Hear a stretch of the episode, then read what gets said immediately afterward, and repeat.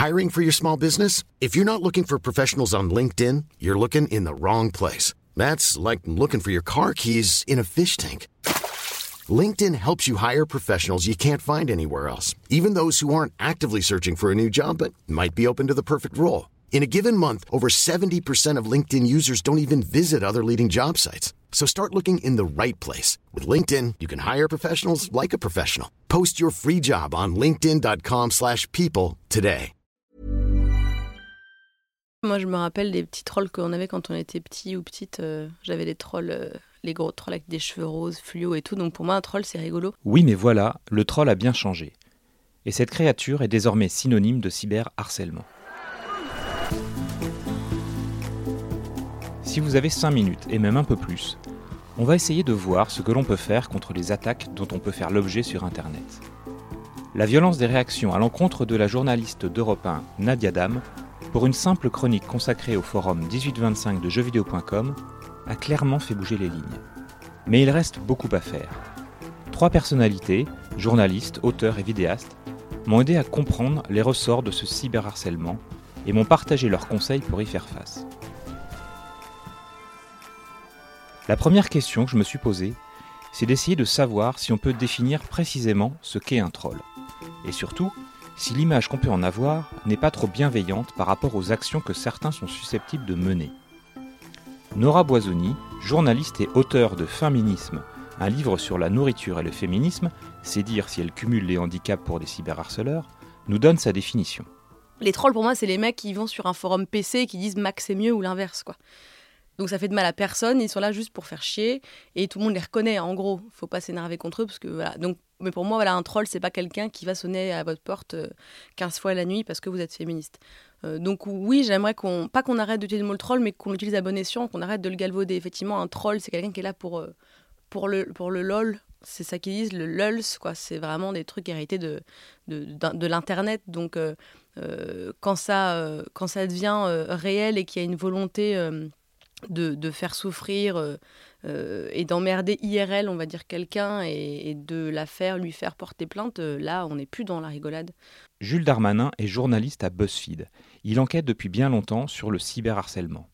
Lui aussi fait la même distinction entre mauvaise foi et violence ciblée. Pour moi, un troll, c'est quelqu'un qui va un peu empêcher le débat et se passe par beaucoup de choses. Donc il y a des trolls qui sont un peu inoffensifs, qui vont juste balancer des trucs, euh, faire preuve de mauvaise foi, euh, ce genre de choses. Et puis il y a des trolls que moi je décide de plus appeler trolls, que j'appelle euh, des harceleurs ou des militants violents sur Internet ou des choses comme ça, et qui donc vont contribuer à arrêter le débat, mais en faisant pression sur d'autres personnes, sur leurs opposants politiques, pour que ces personnes ne, ne soient plus en mesure de s'exprimer aussi librement qu'elles le souhaiteraient. Moi, ce que j'ai du mal à comprendre, c'est la violence et la soudaineté des attaques. Nora Boisouni nous raconte ce qu'elle a vécu, comment elle a réagi, la solitude à laquelle elle a dû faire face. Et on comprend que tout cela tient parfois à pas grand-chose. Un simple tweet suffit. J'ai écrit un livre euh, féministe, donc euh, je m'attendais euh, complètement à des vagues d'insultes régulières, voilà, des, de petits tsunamis qui reviennent régulièrement sur Twitter. Par mail, j'ai rien eu, c'est intéressant, je trouve, parce que à moi, une époque, il y a longtemps, je recevais des, surtout des, des mails d'insultes, quoi. Des gens qui créent une adresse Gmail et qui vous insultent comme ça. Et là, je n'ai jamais depuis très longtemps reçu de mails d'insultes, c'est surtout sur Twitter où euh, on me dit juste sale pute, euh, ou alors euh, on, me, demande d'aller me faire violer avec beaucoup de, gentillesse. S'il te plaît, va te faire violer. non, merci. j'ai eu, voilà, là ça fait trois mois, mon livre est sorti en septembre, mon premier bouquin, et ça fait depuis septembre que j'ai régulièrement droit à des raids, notamment parce que j'ai critiqué le titre d'une émission de Cyril Lignac qui s'appelle Les Rois du Gâteau. Alors, qu'on utilise l'écriture inclusive ou pas, j'en ai rien à foutre, chacun fait ce qu'il veut. En revanche, c'est pas ce que je demandais. Donc je demandais pas à ce qu'on mette les ROI.N. Enfin voilà, faut pas arrêter de prendre les féministes pour des connes. Je disais juste que c'était pas très malin de leur part d'utiliser un, mot euh, genré comme roi dans une émission mixte. Alors euh, les reines du shopping, c'est des meufs qui font du shopping. Il y a les rois du shopping qui existent. Ça me choque tout autant, mais je m'en fous, chacun fait ce qu'il veut. Après tout, euh, si les gens regardent et participent, bon. En revanche, il y a toujours moyen de passer, de, contourner la langue française qui malheureusement n'a pas de vrai neutre, comme un dîner presque parfait. Il n'y a pas de genre, parce que l'émission est mixte. Donc les rois du go, ça me fait chier. Donc j'ai juste dit, on ne pouvait pas trouver autre chose et j'ai fait des suggestions dans mon tweet. Et là, euh, j'ai pas tout de suite compris ce qui se passait parce que je me suis retrouvée à, euh, à devoir bloquer 200 personnes euh, en 5 jours. Parce que j'ai découvert que sur le forum jeuxvideo.com 1825, il y a eu un appel au raid contre cette féminazie de Nora Boisouni. puis vu que j'ai un nom qui est pas très français, bah, c'est parti après avec la fachosphère et des tweets racistes en plus. des demandes à me faire réimmigrer avec en copie des, gens très sympathiques comme Henri de Lesquen. Et voilà, j'ai eu des, euh, des trucs immondes qu'on m'a envoyés, euh, des menaces de mort, euh, que Twitter n'a pas géré, puisque j'ai signalé quand même quelqu'un qui m'a dit poste bien avant tes 8 jours d'ITT.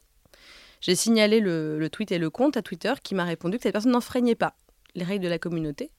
donc j'aimerais bien savoir ce qui enfreint les règles de la communauté quand clairement on me menace de me péter les genoux, hein, ça c'est simple. Donc j'ai eu ça, et puis euh, bah, ça continue en fait. C'est-à-dire que moi, le tweet, j'ai refusé de l'effacer parce que j'ai pas envie de, céder euh, sous cette pression euh, de gros cons.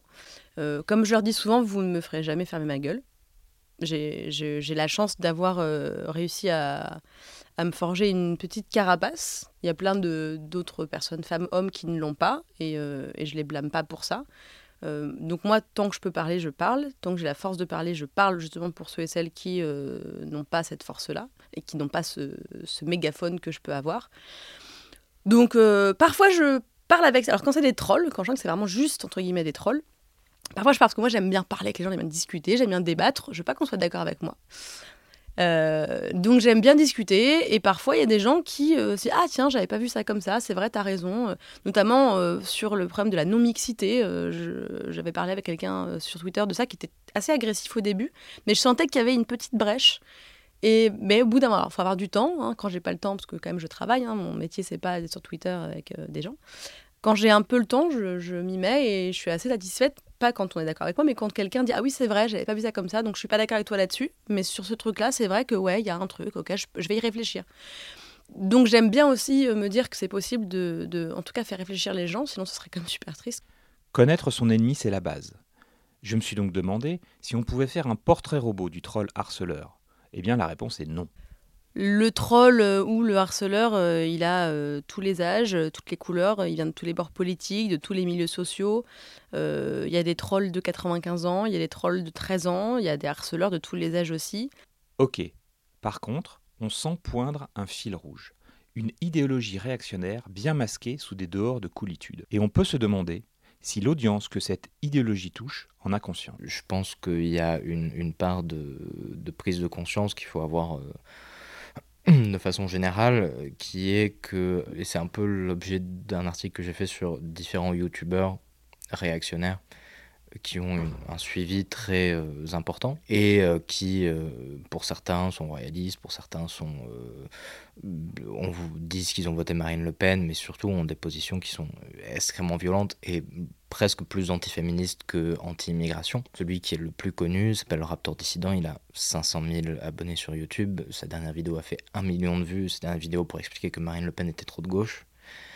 Et son audience a, à mon avis, en moyenne 15-16 ans. C'est ces gens-là qui après vont, vont, vont insulter, vont euh, parfois menacer et vont être peut-être en mesure de trouver euh, une adresse ou ce genre de choses. C'est-à-dire que ce sont des gens dont la conscience politique n'a pas été encore euh, complètement formée, qui se retrouvent à être pas endoctrinés, mais, mais convaincus par cette idéologie-là, parce qu'elle est enrobée d'une couche d'ironie, d'une couche de, violence un peu cathartique, euh, où, euh, où, le type va balancer des insultes toutes les deux secondes, donc c'est comme un film d'action, quoi, c'est violent, c'est cool. Euh, et derrière, voilà, il y a une idéologie qui est extrêmement réactionnaire, extrêmement conservatrice, et qui, qui en plus s'assume un peu maintenant, mais s'assumait assez peu au début. La question est donc de savoir ce que l'on peut faire. On a longtemps cru qu'il suffisait d'ignorer les trolls, qu'on pouvait même leur pardonner certaines outrances verbales parce qu'ils incarnaient une forme de liberté d'expression. Invité de NoTube, l'émission sur la culture YouTube, Marion Seclin explique qu'elle a décidé de ne plus rien faire. Je, fais rien comme j'ai toujours rien fait en fait. J'ai jamais donné de l'eau à leur moulin. Alors au, tout début, si, quand c'était très très violent, j'avais tendance à répondre, pas forcément quelque chose de, de, très intelligent, mais j'avais envie de, j'avais envie qu'ils se prennent ce que moi je me prenais. Et en fait, je me suis rendu compte de cette phrase qu'on n'arrête pas de nous répéter, qui, qui est Don't feed the troll, qui veut dire ne nourris pas le troll. En fait, le troll n'a pas besoin de nourriture, le troll se nourrit tout seul. Donc, il n'y a pas de solution tant que l'État ne prendra pas des décisions de punir ces, délits, il n'y aura pas de solution. On peut répondre, ne pas répondre, faire une chronique sur Europe 1, ne pas en faire. On peut euh, essayer de, se démerder avec ce qu'on a. Il n'y a aucune solution pour que ça cesse puisque les trolls se nourrissent tout seuls. Et, les ignorer ou leur prêter attention va avoir vraiment le même effet sur eux. Désormais, il faut donc apprendre à vivre avec cette menace qui sait mieux que quiconque détourner les outils du web à son profit. Pour Jules Darmanin, le meilleur moyen est probablement d'anticiper et de laisser le moins de prise possible sur sa vie privée. Il nous explique. Un des moyens qui est de limiter leur nuisance euh, et euh, de rendre compliqué euh, leur, le, fait de, le fait de nous nuire. et une chose qu'ils utilisent de façon quasiment systématique quand ils veulent vraiment s'en prendre à quelqu'un, c'est de trouver des informations personnelles sur cette personne. Et les gens qui sont amenés à, se confronter à ces harceleurs, euh, un moyen de limiter leur nuisance, c'est de faire très attention à ces informations personnelles. Et aucune information personnelle est tout à fait protégée sur Internet aujourd'hui à partir du moment où on a un travail qui implique Internet. Mais il y a des, choses dans, qui sont assez compliquées techniquement pour verrouiller Facebook, pour verrouiller les réseaux sociaux, pour faire attention à comment telle personne peut savoir vers où j'habite, euh, qui sont mes parents, etc. etc. Euh, et donc ça, ça fait partie des, des, des, moyens qu'on peut utiliser. C'est-à-dire savoir à quoi s'attendre quand on écrit quelque chose, quand on dit quelque chose. Euh, ça, c'est un, un, moyen, pas de lutter contre eux, mais de limiter leur nuisance, qui, d'un côté, fait que finalement, ils se découragent un peu.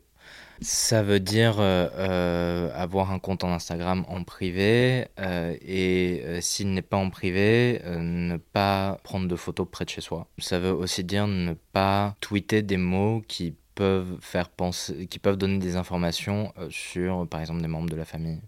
il y a quelques années, pour moi, le, le cas le plus grave qui a eu lieu en France et je pense dans le monde occidental que je sache, c'est euh, ce qu'a fait Ulcan, donc le hacker euh, franco-israélien, qui a envoyé les flics, euh, le GIGN même, chez les parents d'un journaliste de rue 89, Benoît Lecor. Et son père avait une santé fragile, d'après ce que, j'ai lu, et il est mort peu après d'un arrêt cardiaque. et donc, donc c'est des techniques qui sont utilisées par, par différents harceleurs. Il y a eu le cas de pas mal de journalistes euh, aux États-Unis où, euh, où il y a des mecs qui, qui, se pointent devant la maison des parents euh, de tel ou tel reporter, sachant qu'aux États-Unis c'est plus facile de trouver des identités parce qu'il y, a, y a plus de choses qui sont publiques. Du coup, ça veut aussi dire genre, prévenir sa famille, prévenir ses amis et, se préparer un peu, quoi. Parce que, parce que oui, quand, quand ils ont une adresse postale, quand ils ont, quand ils ont un nom, quand ils ont quelque chose sur lequel se raccrocher, bah, c'est, de la, de la nourriture pour eux, quoi. Alors l'humour, peut parfois permettre d'éteindre un incendie et de retourner la situation à son avantage. Ainsi, la blogueuse Claire Fégreux avait compilé dans un livret toutes les insultes qu'elle avait récoltées après ses prises de position pour le droit à l'avortement, livret qu'elle avait vendu au profit du planning familial et pour lequel elle avait récolté 14 000 euros. Mais ce n'est pas toujours possible. Nora Boisouni, elle, a décidé d'être offensive chaque fois que cela est possible. Alors j'ai une nouvelle euh, politique euh, désormais. Parce que j'ai eu sur Facebook aussi. Avec le bouquin, j'ai fait des vidéos pour plusieurs médias, euh, médias ou sites. Et en dessous, puisque les gens sur Facebook souvent mettent leur nom et leur prénom, s'identifient, mettent souvent l'école dans laquelle ils étudient ou le boulot qu'ils font, et eh bien j'ai décidé que si tu mettais ton nom, parce que moi je donne mon nom, mon prénom, donc voilà, on, peut me retrouver, puis on m'envoie des commentaires sympas, des commentaires homophobes par exemple, euh, sans savoir rien de mon intention sexuelle, et puis encore, euh, qu'est-ce qu'on en a à foutre. Donc j'ai décidé que si tu mets ton nom et ton prénom, ben, je peux te retrouver. Puis je peux retrouver euh, l'école euh, dans laquelle tu étudies ou je peux trouver ton employeur ou ton employeuse. Et puis, bah, je vais tout simplement contacter cette personne et puis dire bah, j'aimerais juste que vous voyez ce que votre élève, votre salarié décide de balancer en public sur Facebook, puisque c'était une conversation publique. C'est-à-dire que si c'était un par mail, je me dirais, bon, bah, c'est par mail, machin. Là, c'est devant tout le monde. Donc, quand un étudiant d'une école d'aéronautique française a décidé de me traiter de sale lesbiche dégueu sur Facebook en public, bah, je suis allée sur le site de son école, et puis j'ai envoyé un mail au directeur. Et j'ai eu une réponse. Le directeur m'a dit que l'élève avait été convoqué pour un rappel à la loi. Euh, alors, suite à ça, évidemment, je me suis fait traiter de collabo, puisque un thread a été ouvert sur le forum 1825, donc ça ne s'arrête jamais. On m'a dit que euh, en 40, en 39, en toutes les années entre 39 et 45, on n'aurait pas été être mon voisin. Alors j'aimerais que ces gens comprennent que c'est plutôt l'inverse en fait, que globalement euh, j'aurais plutôt dénoncé les nazis que les juifs. mais voilà, j'ai décidé que si tu t'attaques à moi avec ton nom et ton prénom, j'ai le droit de riposter parce que sinon c'est trop facile. J'ai une autre méthode, mais j'ai pas envie d'en parler parce que j'ai pas envie qu'on me la fasse à moi. Alors, c'est pas du tout un truc illégal. C'est un truc très rigolo que je fais.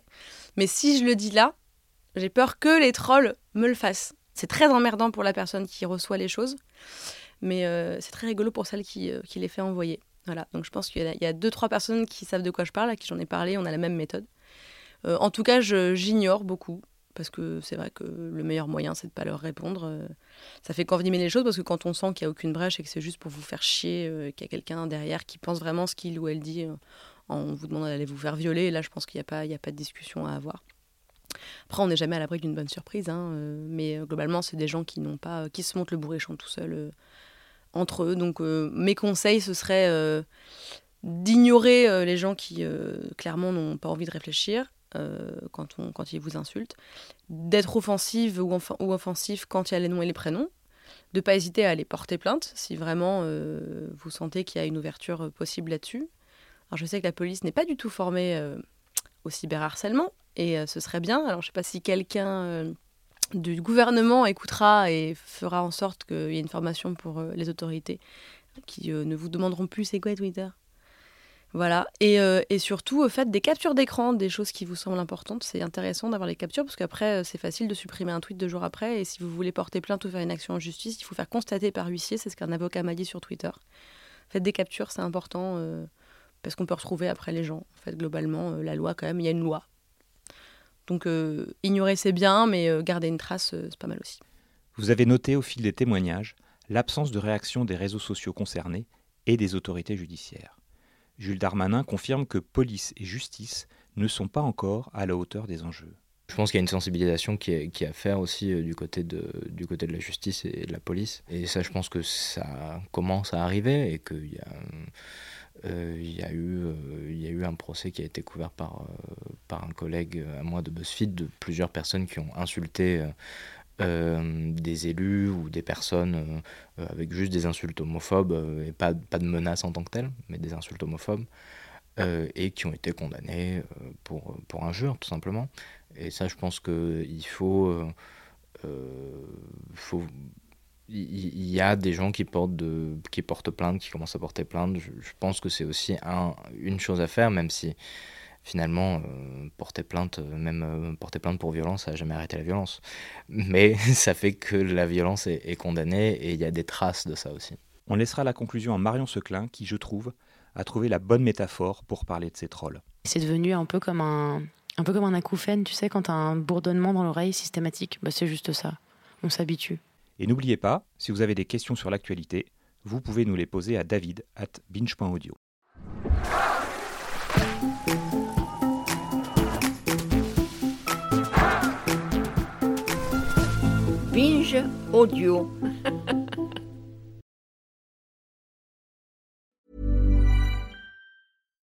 When you make decisions for your company, you look for the no-brainers. And if you have a lot of mailing to do, stamps.com is the ultimate no-brainer. It streamlines your processes to make your business more efficient, which makes you less busy. Mail checks, invoices, legal documents, and everything you need to keep your business running with stamps.com.